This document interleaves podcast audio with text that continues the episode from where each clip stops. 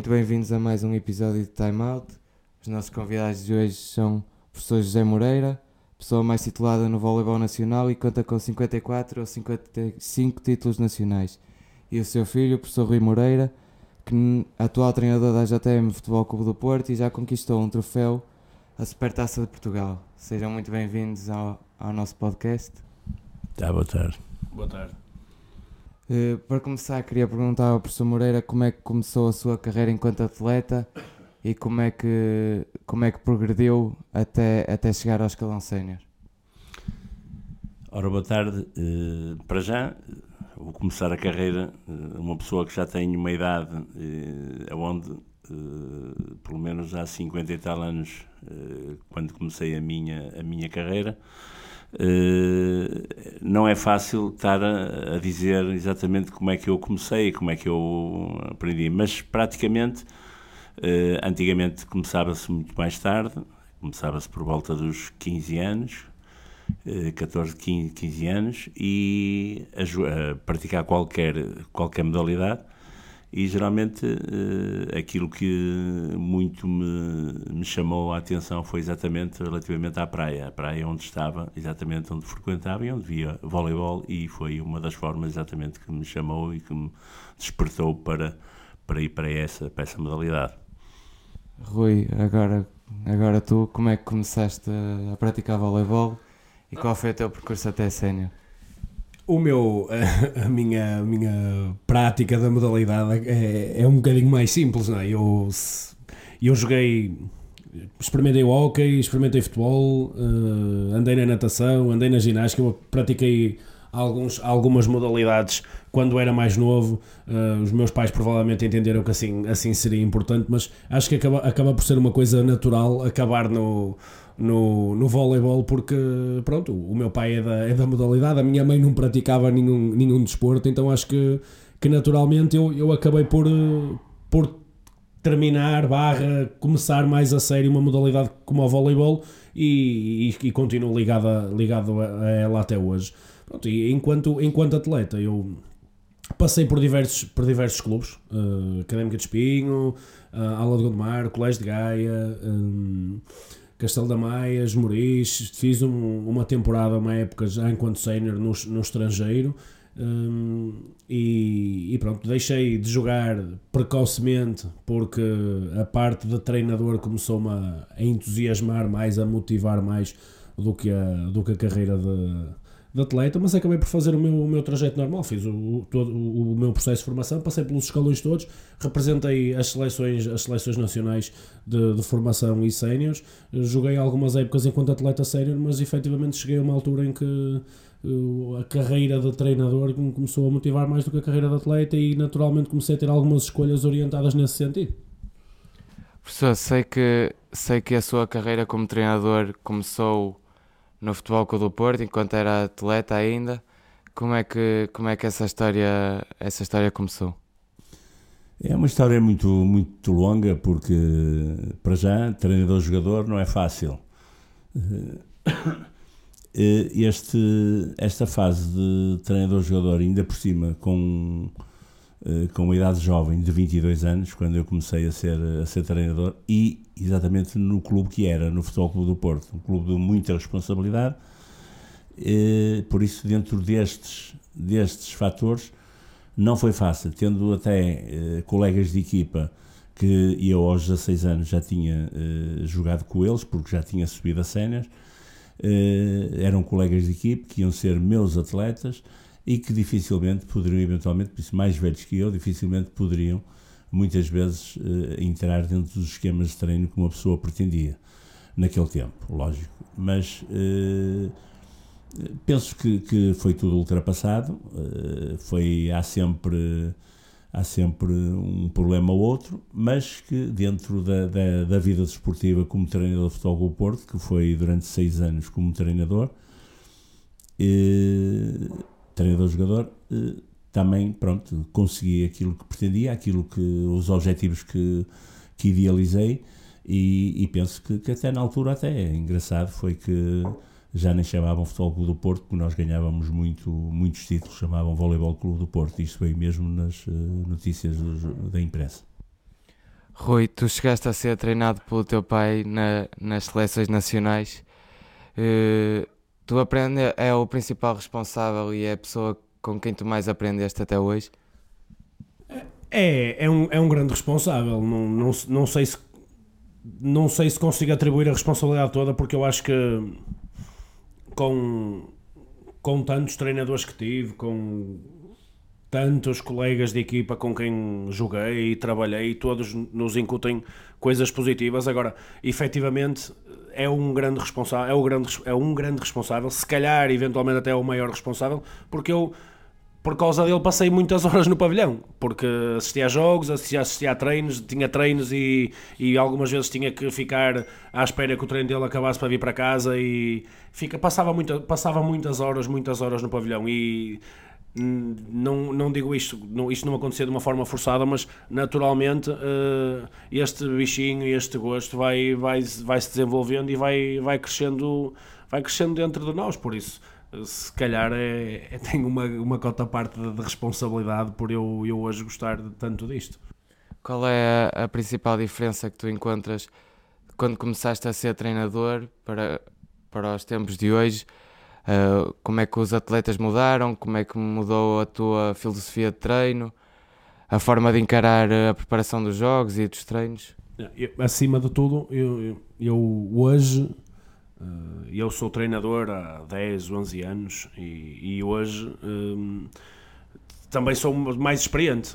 Assim como os atletas ao longo da sua carreira se tornam mais capazes, melhoram fisicamente, melhoram tecnicamente, melhoram taticamente, o treinador também evolui.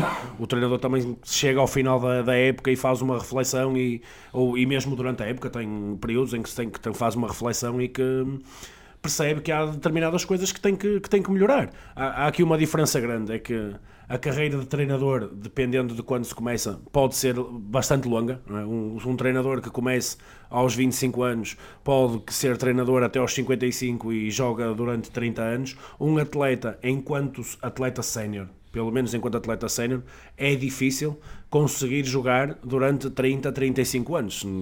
São casos mesmo muito, muito excepcionais e muito raros.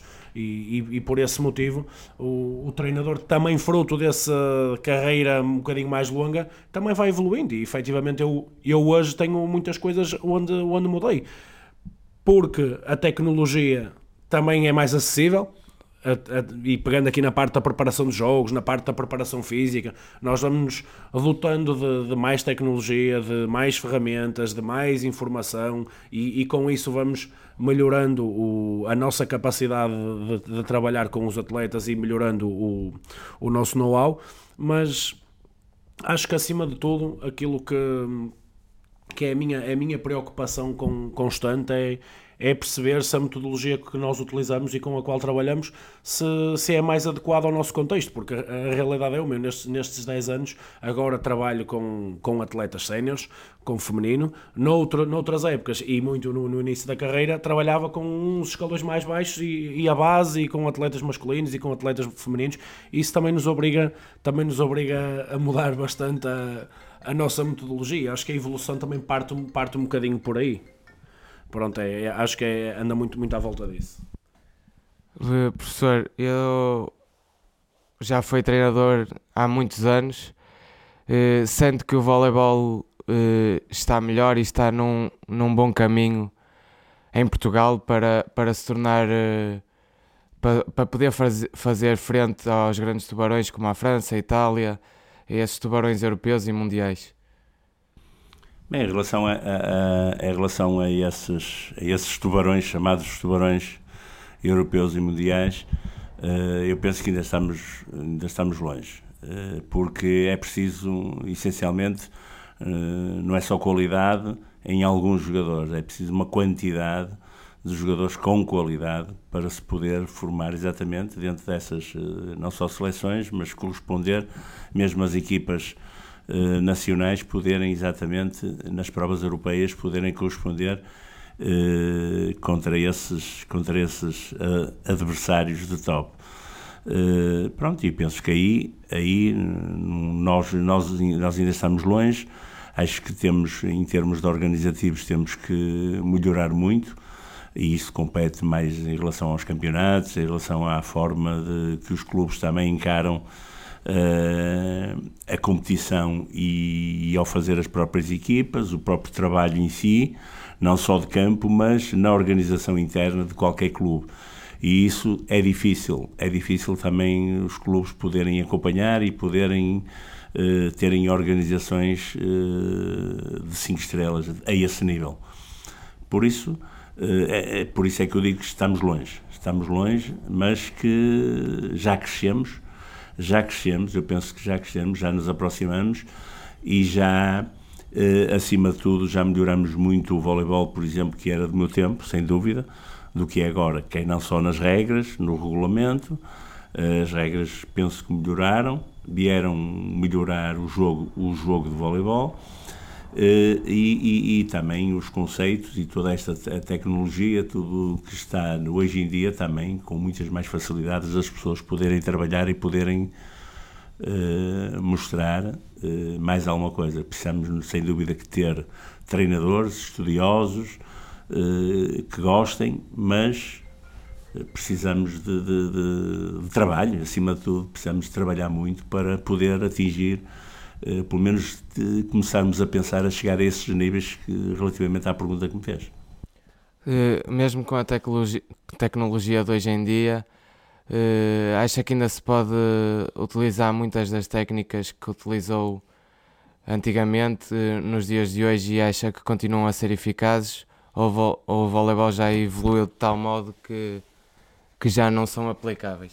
Eu acho que, que a criatividade e todo o estudo que nós tínhamos, nós éramos mais observadores, uh, porque não tínhamos, não tínhamos a tecnologia de hoje, uh, que nos aparece já a maior parte da matéria toda feita, por isso tínhamos que procurar, tínhamos que analisar muito bem os movimentos, e íamos muitas vezes também, mesmo o próprio jogador quando treinava eram mais, eram mais criativos. E penso que, que aí hum, talvez se note essa, essa diferença. Essa diferença. É claro que hoje em dia, uh, se os treinadores forem criativos, forem indivíduos com uh, estudiosos dentro da forma e procurar não só aquilo que lhes aparece feito, porque isso muitas vezes é um mecanismo que, que está rotinado exatamente no, no jogo. E então eh, querer modificar. Eu penso que aqui há um estudo muito grande que eu acho que é importante, é a parte técnica, e a parte técnica aí, uh, a tal que dá longevidade uh, e o trabalho técnico, que todos os treinadores deviam ser de nota 10, sendo o 10 a nota máxima, deviam ser todos de nota 10, exatamente no seu trabalho técnico, porque isto não só dá longevidade, porque resolve, resolve todos os problemas táticos de que qualquer treinador pretende para vocês, para, neste caso para o Rui, uh, tu tens trabalhado mais com o feminino do que, do, do que com o masculino uh, ao longo da tua carreira. Uh, Sentes-te mais confortável a treinar feminino do que masculino? Ou é apenas porque o feminino precisa de mais trabalho técnico, porque não tem a questão da força que, e da potência que o masculino tem? Bem, eu, eu acho que neste momento e nos últimos anos uh, treinei mais, mais feminino do que masculino porque assim surgiram as oportunidades. Eu até costumo dizer que antes de, de ser treinador de masculino ou de feminino, eu sou treinador de voleibol. E, pronto, efetivamente sou uma pessoa que anda sempre à procura de, dos melhores projetos, das melhores condições de trabalho e nos últimos anos elas foram aparecendo no, na vertente feminina e acabou por ser um bocadinho por aí que eu acabei por treinar mais equipas femininas do que, do que equipas masculinas, porque se for uma questão de, de gosto pessoal, eu até me identifico mais e com, com o voleibol masculino do que com o voleibol feminino, e é uma das coisas que eu tento trazer um bocadinho para, para o feminino, que tem as suas características particulares, como, como é óbvio, mas tento trazer as coisas que eu entendo que são as coisas boas do voleibol masculino para, para o voleibol feminino. Agora, efetivamente é como tu disseste. Hum, elas têm menos força, pronto, é, uma, é uma questão genética, eh, elas têm menos força do que, do que os homens e, e por isso alguns eh, dos problemas que no masculino são resolvidos à força, no feminino não, não dá para, para serem resolvidos à força e têm, têm que ser resolvidos com a vertente técnica e com, e com a vertente tática. Agora, eu, eu concordo com aquilo que o, que o meu pai disse há bocado, concordo a, a 100%. É que a, a parte técnica, de facto, é, é a parte mais determinante num, num jogador, porque nós durante uma época, durante um ciclo, os atletas em diferentes contextos ou até trabalhar com diferentes treinadores vão ter sempre diferentes formas de trabalhar a parte física, diferentes formas de trabalhar a parte mental, vão ter diferentes esquemas táticos, mas aquilo que lhes vai permitir executar aquilo que é pedido é a capacidade técnica que eles vão ter ou não. E se eles não tiverem essa capacidade, eles não vão conseguir dar eh, mais aquele passo, não vão conseguir chegar, chegar um bocadinho mais longe. E eu acho que no feminino isso é um bocadinho é mais acentuado porque, como tu disseste e bem, falta uh, algum poder físico. Se quem segue o voleibol internacional já começa a ver que, mesmo na, na vertente feminina, uh, já começam a haver algumas posições que se aproximam muito das características de jogo do, do, que acontece no masculino. Pegando aqui num caso muito específico, no, no, no feminino, as centrais têm um, um, movimento ofensivo muito predominante que é a China e que é um, um tipo, uma bola, um tipo de ataque, um, e isso aparece, apareceu muito porque as opostas do fundo, as opostas de segunda linha, não tinham, não tinham poder de ataque, não eram consideradas, consideradas uma ameaça.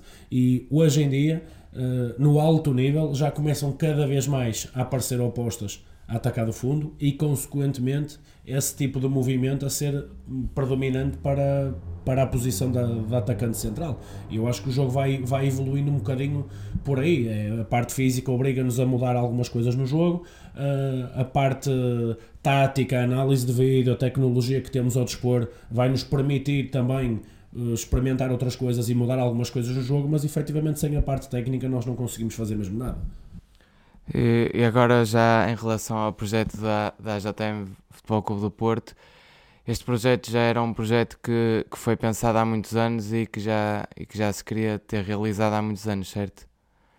Sim, sem dúvida que era um projeto, uh, isto é uma ideia que, que, e tentava uh, um dia abrir o Futebol Clube Porto.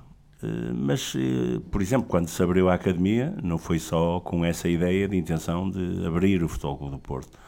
Foi também uma das intenções era que mostrar às equipas e ao voleibol nacional que em tão pouco tempo se ganha muitos títulos e como se deve trabalhar exatamente eh, em tão pouco tempo como se atinge o topo exatamente de um clube. Eh, e nós, sem dúvida, que fomos esse exemplo. Quando foi à academia, naturalmente que foi isso, e, agora, com, eh, ainda mais se tivesse sido mais cedo com esta parceria com o Futebol Clube do Porto, mais cedo nós poderíamos ter crescido exatamente com, com o naming de Porto. Mas tudo vai a tempo e no seu tempo eu penso que vamos, vamos chegar lá e vamos conseguir exatamente aquilo que pretendemos. Na minha opinião, tem as condições necessárias para ser uma escola de formação de excelência. É também esse o objetivo, não só os escalões séniores e alimentar os escalões séniores, mas ter uma, uma escola de excelência em que se pode praticar e treinar voleibol de alto nível. Sem dúvida que foi das. Uh, e eu fui sempre ligado à formação Uh, tive sempre, podia treinar a equipa sénior, mas treinava sempre uma equipa de formação, apoiava sempre equipas de formação que pudessem exatamente ter uh, potencial para chegar às séniores. E então, uh, uma das coisas é, é, na Academia José Moreira Futebol Clube do Porto, uma das intenções é exatamente que a formação continue dentro do mesmo esquema, melhorar exatamente esse todo o trabalho feito, mas Uh, acima de tudo, também uh, alguns, alguns escalões serem escalões de competição. Aqui temos no caso das Júniors e da Show 21, e temos uh, os, outros, os outros escalões como sendo escalões de formação, exatamente dentro da base da formação de cada atleta, fazer o seu percurso para que no seu futuro possa atingir os outros escalões. Por isso, é exatamente essa a intenção é uh, olhar e com respeito e com, com toda com toda a vontade de fazer grandes atletas para a equipa séria. O que é que pesou para, para escolher o, o seu filho como, como o homem que lidera a equipa sénior do, da, do Futebol Clube do Porto, neste caso? Pronto, neste caso não, não, não fui eu que escolhi, não fui eu que escolhi, quem escolheu foi o Dr. Pedro Violas, porque foi ele que exatamente que pretendia que o Rui fosse o treinador e o coordenador da, eh, da Academia José Moreira Futebol Clube do Porto. Uh, claro que eu plenamente de acordo e estou de acordo exatamente com isso, porque não só como valor exatamente como treinador e o que eu tenho demonstrado até aqui, uh, pronto, é dentro de uns conceitos exatamente, uh, dos mesmos conceitos que a Academia exatamente pretende futuramente e dentro do percurso que, que pretende estar. Por isso, tenho que estar de acordo, mas isso não foi um partiu de mim a contratação, embora as pessoas pudessem pensar, sendo o pai, que iria contratar o filho, não. Mas, na sua opinião, é o homem certo para, para estar à frente do. É, eu julgo que sim, eu julgo que sim, e tenho, até aqui tenho demonstrado exatamente isso. Uh, espero que isso também continue e que, e que não pare por aqui, que siga também o percurso dele, porque ele também tem que seguir o percurso, não é? Espero é que esta agremiação, né, ou melhor, esta instituição uh, denominada Academia José Moreira Futebol Clube Porto, consiga o acompanhar, dentro das ideias também dele e dentro de, daquilo do percurso, no fundo, que nós pretendemos todos dentro do Futebol Clube Porto, aquele, o Futebol Clube Porto dentro daquele que eu conheço já há mais de 40 anos, por isso que é exatamente isso que se pretende. Rui, uh, quais são as tuas aspirações no futuro, seja esta época, seja para, para as próximas épocas? Ora bem, uh, primeiro, uh, desportivamente, eu tenho sempre a ambição de, de ganhar troféus. E, e, por isso é que há bocado falei um bocadinho do, dos projetos e de estar sempre à procura de bons projetos. Primeiro porque eu acho que bons projetos trazem bons projetos e, e depois porque nós estivermos em, em bons projetos, com boas condições de trabalho, estamos, estamos sempre mais perto de ganhar. E quem está no desporto de competição, se não pensar uh, em ganhar, uh, não está não está, está, fora de, está fora de contexto, está descontextualizado. Ou seja, o, o propósito uh, não, não é coincidente com o contexto competitivo em que, em que participa. E eu, eu penso muito assim. Eu jogo sempre a ganhar e procuro sempre contextos onde eu tenho possibilidade ou estou, estou mais perto de, de ganhar.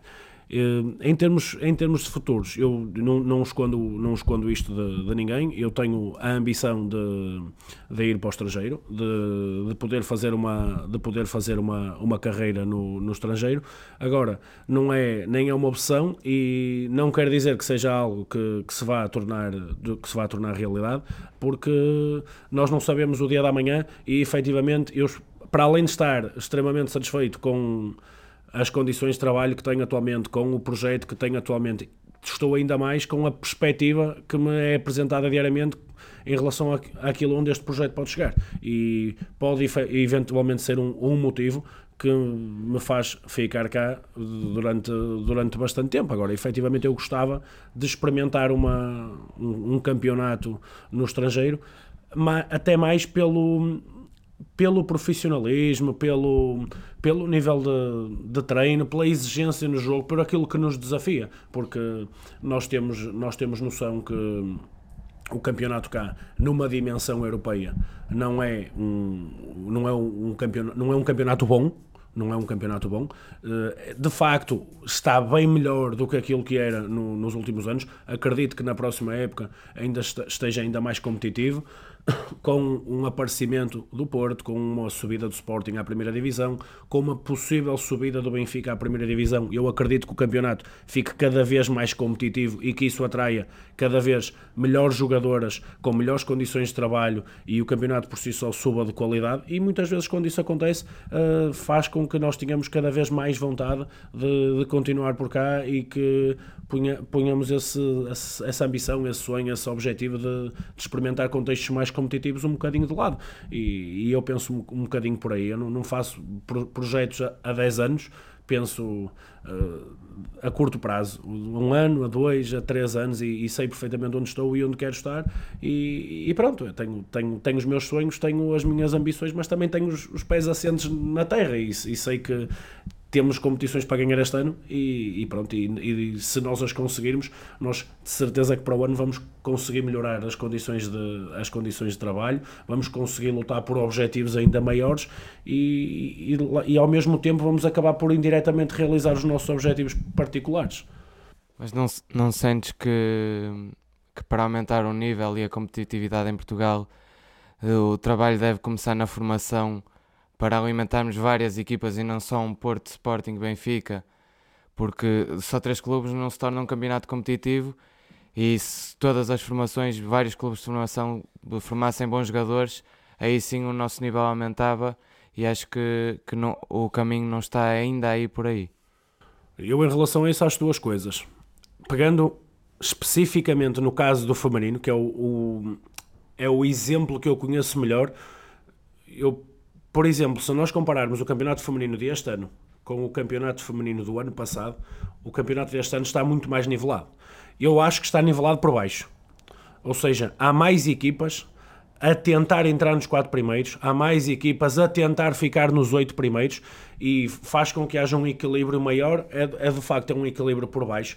Não será certamente, pelo menos pelo que as equipas assumem. Uh, para o exterior não há assim tantas equipas a tentar lutar pelo título, mas de facto a tentar entrar nos quatro primeiros e a tentar ficar nos oito primeiros há mais equipas e isso acontece porque as equipas aparecem com mais com mais poder financeiro e com um bocadinho mais de poder financeiro conseguem recrutar melhores jogadoras. Concordo contigo quando dizes que uma da solução dos problemas tem que passar pela formação. Tem, tem sem dúvida, porque se a formação for boa, vai nos permitir algumas coisas. Primeiro, uh, apetrechar, uh, reforçar, compor a equipa sénior com menos, menos gastos, menos dispêndio de recursos. E isso vai fazer com que nós tenhamos uh, os mesmos recursos para aplicar em menos, em menos atletas e por isso isso vai permitir que nós consigamos ter atletas melhores, certo? Ao mesmo tempo, se, se os clubes conseguirem formar melhores jogadoras, as jogadoras quando chegam ao escalão de séniores vão ter que jogar em algum lado. E entrando nas equipas séniores vão subir o nível do campeonato. E ao, ao entrarem nessas equipas séniores as equipas eh, também vão ter menos necessidade de ir buscar atletas a outros países. E de facto a questão da formação é é, um, é a solução de, de muitos problemas. Agora, também temos que ter consciência que não se forma uma atleta em dois anos. E eu acho que muitas vezes os clubes têm, têm essa pressa, querem querem pegar numa atleta com um, dois anos e, e, querem que ela ao fim de um ano que, que renda uh, para aquele momento. E uma, e uma, atleta que muitas vezes entra numa equipa sénior, o primeiro ano as coisas não correm como muitas vezes perspectiva, porque a atleta maturacionalmente não está preparada, porque a diferença do contexto que tinha para o contexto que tem é uma diferença muito grande e a adaptação não funciona, porque efetivamente entra numa equipa com um nível onde as colegas já séniores de idade são, são bem mais velhas e isso também carece de um, de um processo de adaptação. Eu, eu, eu dou-te um exemplo muito simples. Este ano, quando comecei a época, eu tenho uma atleta, a atleta mais velha tem 34 anos e a atleta mais nova tem 16 anos. Ok, é uma atleta que ainda pode jogar na, numa equipa de formação, mas hum, ela treina e joga regularmente connosco. Como é lógico, e excluindo aqui já a vertente desportiva, porque se elas estão no plantel é porque nós entendemos que elas têm qualidade para isso, mas até em termos maturacionais. Hum, há aqui uma diferença muito grande. Para mim não é um, uma novidade, porque há dois anos atrás, por exemplo, eu tra trabalhei com uma equipa masculina e aconteceu-me exatamente a mesma coisa. Eu tinha uma, uma diferença muito grande entre o atleta mais novo e o atleta mais velho, e, por, por exemplo, no caso do masculino, por serem homens, e, e no meu caso também, nós entrávamos no balneário com com mais facilidade e, e percebia-se que havia determinado tipo de, de, temas e de assuntos e de conversas que às vezes eram mais complicados até de, de, conversar e que os atletas mais novos também até aí tinham que, que, aprender e tinham que, e tinham que crescer e muitas vezes isso faz com que os atletas naquele primeiro ano não não deem aquele salto, não mostrem tudo aquilo que podem dar. Os clubes nem sempre têm essa paciência, os atletas nem sempre têm essa paciência e muitas vezes os próprios pais também não, nem sempre têm a, essa paciência e, e, eu acho que é isso que nós temos que perceber, é os clubes precisam das atletas da formação, precisam de investir na formação, agora, é uma coisa que demora tempo não, e não há, um, não há uma ciência, não há um timing que nós possamos dizer que a atleta ao fim de meio ano ou de um ano ou de dois anos vai estar preparada porque, porque nós não sabemos, a parte, principalmente a parte maturacional é muito diferente entre elas. Professor, eh, está presente no caminho das estrelas do Futebol Clube do Porto. Eh, qual é a sensação de ser considerado uma das lendas do, de um dos três grandes portugueses? A sensação, a sensação de ser uma das, das 24 lendas do Futebol do Porto, sem dúvida que é uma grande honra e, e quando fui nomeado, exatamente, pronto, eh, porque no fundo senti e sinto que é e sempre foi o meu clube. Eh, e durante, precisamente durante a minha vida desportiva como atleta, nunca, nunca, nunca usufruí de qualquer uh, apoio do Futebol Clube Porto em termos financeiros, porque não, não quis como atleta. Como atleta fui sempre uh, considerado como atleta uh, com amor à camisola, por isso Ora, como treinador é diferente, a vida profissional era diferente. De qualquer maneira, sinto sem dúvida uma grande, um grande orgulho disso. É, para o Rui é um bocado mais difícil é, estar lá porque não havia voleibol quando tu, quando tu jogavas. Mas como treinador e seguindo os passos do teu pai, sentes que podes também escrever a, a tua página na, na história do Futebol Clube do Porto? Eu, eu espero que sim, uh, até porque isso é, é significado que desportivamente as coisas no, nos têm corrido bem. Eu, nós, este ano, o único troféu que disputamos, uh, nós conseguimos conquistá-lo, por isso acho que, como é lógico, uma dimensão muito pequena, já acabamos por entrar na, na história. Agora, nós pretendemos que essa história seja, seja realmente seja realmente muito maior. Há bocado tu falaste bem que o meu pai tem 50 e, e alguns títulos, é, fica, fica difícil correr atrás e, e tentar ultrapassar, ultrapassar essa meta, mas se nós conseguirmos, uh, nós, treinadores, atletas, equipa técnica, uh, conquistar em média dois, três troféus por ano, como estamos a lutar agora, pode ser que nós consigamos chegar aí. E se nós conseguirmos isso, de certeza que vamos, vamos conseguir entrar para, para a história do Futebol do Porto.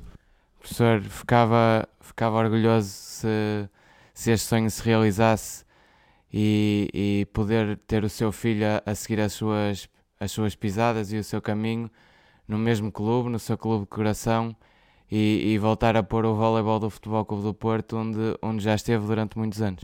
Sem dúvida, sem dúvida que ficava orgulhoso. Uh, quem, é, qual era o pai que não ficava orgulhoso que o filho atingisse e mesmo que ultrapassasse exatamente os, os campeonatos, tudo o que, que eu consegui, uh, os 25 campeonatos nacionais que dei ao Porto durante os 15 anos de futebol do Porto, por isso uh, isso é, só, me, só me orgulhava e com, com uma satisfação muito grande de ver exatamente uma pessoa que, que seguiu exatamente aquilo que o pai também seguiu, é? Muito obrigado aos dois, já, já chegamos a, aqui ao fim do, do tempo, é mais ou menos 30 minutos. Queria-vos agradecer pela vossa presença e desejar as maiores felicidades para o futuro. Obrigado. Obrigado.